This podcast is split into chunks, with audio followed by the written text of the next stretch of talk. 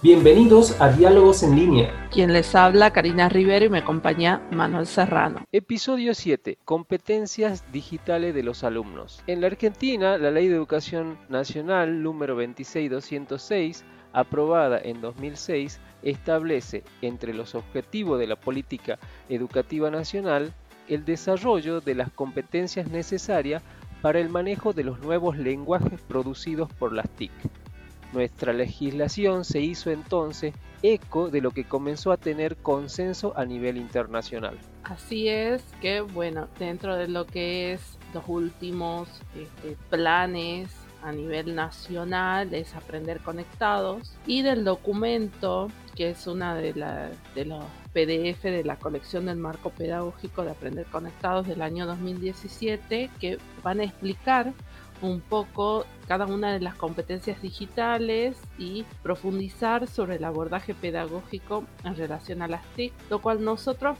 haremos un breve análisis de cada una, aportando tanto conocimientos nuestros como lo que están establecidos en el marco de aprender conectados. Es importante antes de, de seguir con el desarrollo de cada competencia que tengan en cuenta que en el capítulo, en el episodio anterior, vimos lo que es competencia en cuanto a concepto y lo que era capacidad. Así que estaría bueno que eh, puedan tomar lo que ya hablamos en el episodio anterior. La primera competencia de la que nos habla el documento es la creatividad e innovación. Esto está muy relacionado con lo que es la capacidad de la resolución de problemas. Vemos cómo las competencias están relacionadas con las capacidades y esta resolución de problemas es tanto en lo personal, en lo individual, como en relación a los otros cuando hacemos un trabajo de tipo colaborativo. También esto va a depender mucho de las prácticas culturales emergentes en relación a las tecnologías de la información y la comunicación y que estas prácticas culturales emergentes van a cambiar de acuerdo en el momento que nos encontremos. Por ejemplo, en la actualidad tenemos mucho de lo que se habla de las narrativas transmedia, es hacer uso de estas narrativas eh, para el trabajo de los alumnos. ¿Y cómo hacemos uso de esas narrativas? Es introducir prácticas que los alumnos muchas veces hacen uso. Por eso es importante que escuchemos a los alumnos qué tecnologías que están utilizando para mantenerse activos, cuáles son los entornos digitales que están usando y poder así llevar a lo que es lo que los alumnos usan e innovar desde las prácticas educativas de los docentes. Entonces tomamos como uno de los ejemplos las narrativas transmedia porque tienen que ver mucho con las series de Netflix, hacer uso de estas series que nuestros jóvenes están viendo mucho y utilizarla y es una forma de que los alumnos se enganchen y se motiven con cosas que ellos están usando en entornos que eh, ellos saben manejar. Comunicación y colaboración es la segunda eh, del documento y se relaciona con la capacidad de comunicación y trabajo con otros. Tomaremos en primer lugar el ciberespacio que es el lugar donde circula el conocimiento y el saber, y también la creación, la circulación, la circulación y funcionamiento de los datos, la responsabilidad por parte de los usuarios, el, el respeto a la diversidad, la inclusión, los múltiples lenguajes de representación, sonidos, imágenes, simulación, etc. Cuando nos referimos a lenguajes también nos referimos a los modismos que podemos tener eh, de acuerdo a la geografía en la que estamos. Y nosotros en Argentina tenemos un montón de tonalidades, por decirlo, en el lenguaje y que hacen a, cada región. Entonces tener el respeto por esta, por esta forma de hablar es parte de toda de esta capacidad de comunicación y colaboración. Si hay participación colectiva en la creación de los saberes, esto habla mucho del, del, trabajo con el, con el otro y del trabajo colaborativo para poder construir entre todos el conocimiento. La tercera competencia es información y representación y como sabemos esta capacidad es la comunicación. O sea, está relacionada 100% la capacidad de comunicación en esta competencia. Es donde se exploran y analizan todo lo que sucede en el ciberespacio, sobre todo el modo crítico de analizar esta información y la reelaboración de estos saberes. Ya como habías dicho, Manuel, la, la representación en los lenguajes va a variar mucho de la cultura y de las características del contexto. Bueno, esto también va a tener mucho que ver con que la información que se utiliza tiene que tener coincidir con lo que el contexto es para que todos estemos totalmente representados en esa información del ciberespacio y también hacer lo que es la comparación. Como a medida que vamos analizando estas capacidades podemos ver y, analizar que están todas eh, relacionadas entre sí y que una va de la mano con la otra para ir formando esa persona que nosotros queremos que son nuestros alumnos con diversas capacidades que los puedan eh, catapultar, por decirlo, en el mundo del trabajo. La cuarta capacidad que eh, destacamos en el documento es la participación responsable y solidaria. Se relaciona con la capacidad y el compromiso y responsabilidad, el uso solidario y responsable del uso de las TICs y la información que circula en el ciberespacio, analizando y reflexionando sobre el uso de los datos y la responsabilidad de publicar información y avanzar sobre lo legal en relación a esa información. Por ejemplo, ¿qué sucede con los datos y las redes sociales? Vemos muchas veces que se publican cosas en las redes sociales y, tienen un impacto en la sociedad vemos que hoy en día muchas de las marchas que se, que se producen en nuestro país por diversas, por diversas este, índoles o motivos son convocadas a través de las redes sociales. Entonces el impacto que tienen las redes sociales en nuestra sociedad es importante y es bueno eh, analizarlo para hacer un uso responsable de estas redes. La quinta competencia es pensamiento crítico.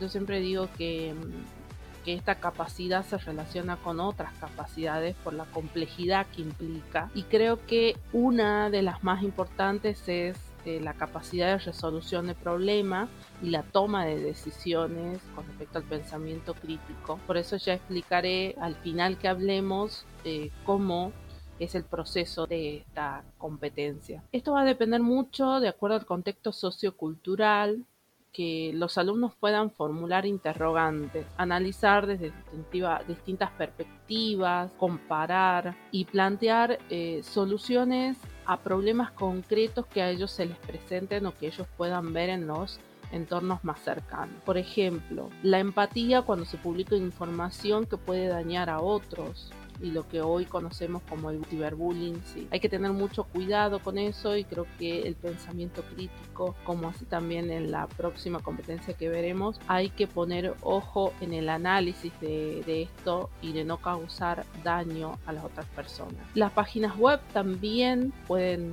pueden hacer un análisis de que si son accesibles para todos o no. ahí podemos tomar distintos ejemplos específicos que tienen que ver con las personas cuando acceden con imposibilidad de, de ver toda esa información, cuán intuitiva es esa interfaz de la página para que una persona con problemas visuales pueda acceder. Alguien que no sabe leer también eh, deben ser partes de esta competencia como muchos otros ejemplos porque es para, para lo que les dije es muy complejo lograr el pensamiento crítico. Como vemos que en la enumeración que se hizo en el documento de cada una de las capacidades vamos tomando mayor importancia a medida que la vamos analizando, ¿no? El pensamiento crítico, algo que la política educativa está promulgando por todos lados para que eh, crear o para formar eh, ciudadanos con pensamiento crítico, para que puedan tener su propia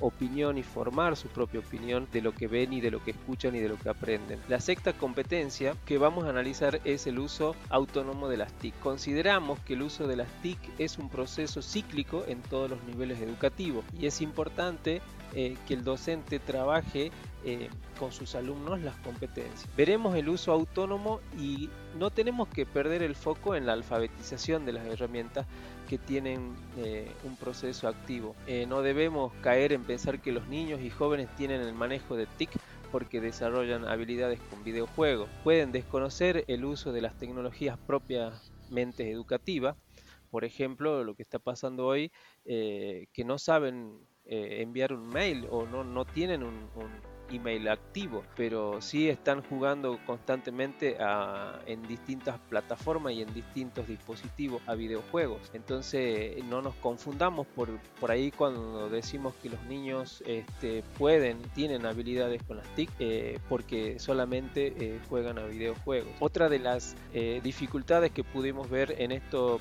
en el uso autónomo durante el proceso de esta pandemia fue que desconocían muchos el, el uso de los documentos colaborativos y de las nubes. Las competencias, a modo de cierre, porque ya vimos las, las seis que enmarca el documento de Aprender Conectados, que es el último plan que hasta el momento continúa en desarrollo y en vigencia. Estas competencias no son un proceso acabado y estático, son dinámicas, que quiere decir que desde nivel inicial hasta lo que es la formación en nivel superior hacen uso de las tecnologías. ¿Qué quiere decir? Que yo no puedo pretender hay alumnos que en la primaria y a nivel inicial no hicieron uso de las tecnologías de nada, no puedo pretender en el momento de la secundaria lograr todo de, de, golpe, lograr un pensamiento crítico, mirar las tecnologías. Sabemos que de pensamiento crítico es una de las competencias propias de todo el sistema educativo que en muchas áreas trabajan constantemente para tratar de lograr esto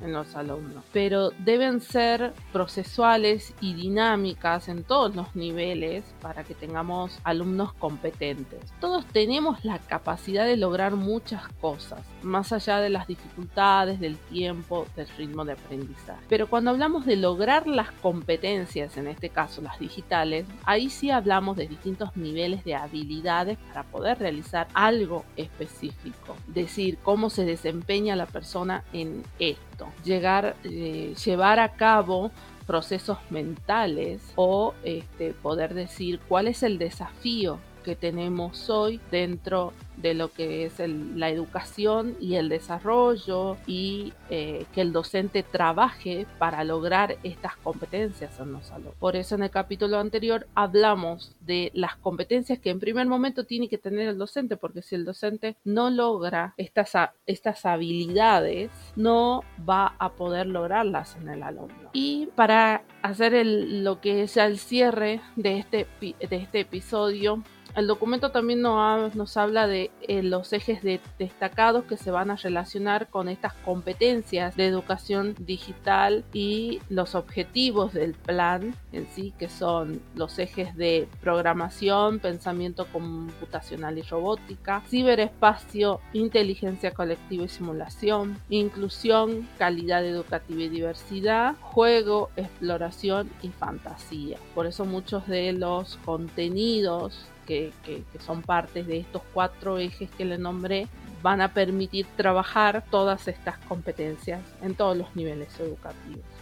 Y también eh, resaltar de que es eh, importante comprender que el desarrollo de todas estas competencias que venimos nombrando eh, es un proceso y por eso citabas Karina que debía producirse en los tres niveles que sea cíclico, que se siga repitiendo en los demás niveles educativos para que podamos eh, llegar a un eh, alumno y después a una persona que desarrolle todas estas competencias para su vida laboral. Los esperamos en el próximo episodio. Los invitamos a seguirnos en Spotify e Instagram y suscribirse a nuestro canal de YouTube.